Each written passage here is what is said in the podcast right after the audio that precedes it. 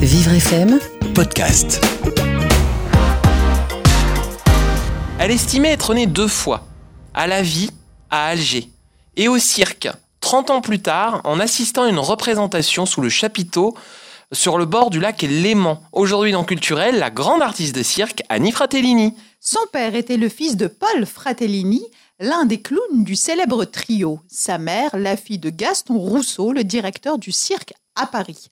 Annie Fratellini a vu le jour au cours d'une tournée. Enfant de la balle, elle apprend l'acrobatie, les claquettes, la danse classique, le solfège, le piano, le violon et le saxophone. Et le vibrophone et l'accordéon, ça en fait. hein. En Ouais, ça. 1948, elle fait ses débuts en piste à Paris, dans la loge familiale. Elle côtoie Jean Cocteau, Igor Stravinsky, Henri Miller ou encore Darius Milhaud.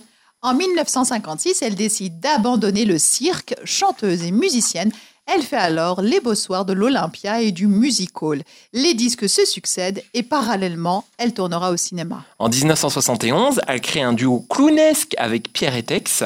Ils fondent ensemble l'École nationale du cirque à Paris, devenue l'Académie Annie Fratellini. Annie n'aura cesse de présenter ses spectacles hors les murs, comme au théâtre des Champs-Élysées. ou encore au Bouffe du Nord, afin de mettre en avant les nouveaux saltimbanques.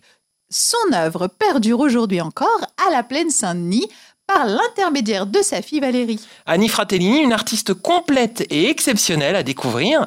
Et là, on se retrouve demain. Avec plaisir, Jason, à demain. Vivre FM, Podcast.